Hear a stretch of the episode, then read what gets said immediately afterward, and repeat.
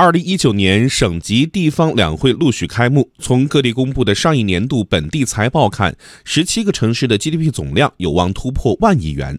在万亿俱乐部中，东部城市占比超七成。但随着“一带一路”推进以及长江经济带的发展，中西部地区城市也在快速赶超。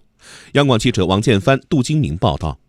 数据显示，二零一七年我国已有十四个城市 GDP 进入万亿俱乐部。其中，上海是首个跨越三万亿的城市。去年底，北京市发改委相关负责人说，二零一八年北京市地区生产总值预计超过三万亿元人民币。这意味着北京将紧随上海，成为第二个 GDP 总量进入三万亿的城市。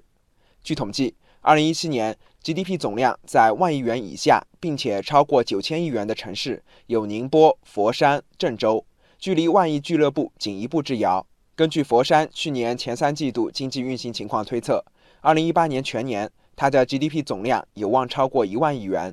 另外，已有公开资料显示，宁波、郑州两地二零一八年 GDP 也将超过一万亿元。今年一月三号，宁波市委书记郑山杰宣布，宁波二零一八年 GDP 预计突破一万亿元。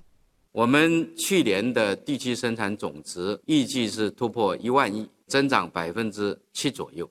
全市居民人均可支配收入突破五万，城乡居民收入比缩小到一点八比一以下。宁波经济不仅是总量的晋级，更体现了发展的质量，这离不开创新驱动。郑山杰总结了两个高于：一个高语是高新技术产业、装备制造业、战略性新兴产业增速高于规上工业平均增速；第二个高语是服务业增加值增速高于生产总值的增速。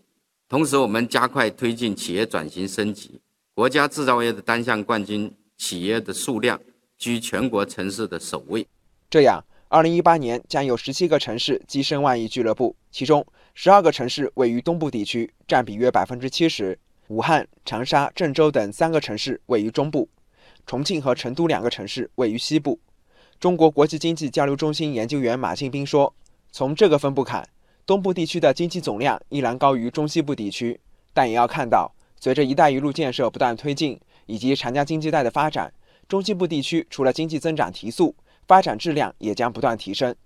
从发展速度来看呢，中西部高，东部地区中高，这个现象也已经呈现出来了。东部的经济总量的高，包括它的经济发展的质量高，通过长江经济带。通过这个“一带一路”的这稳步的推进，它就会把这种更高端的产业、技术啊，更多的向中西部转移。我相信这个中西部的发展不仅仅是一个咱们以往讲的一个速度，在未来的高质量发展中，西部地区的作用也会更加凸显出来。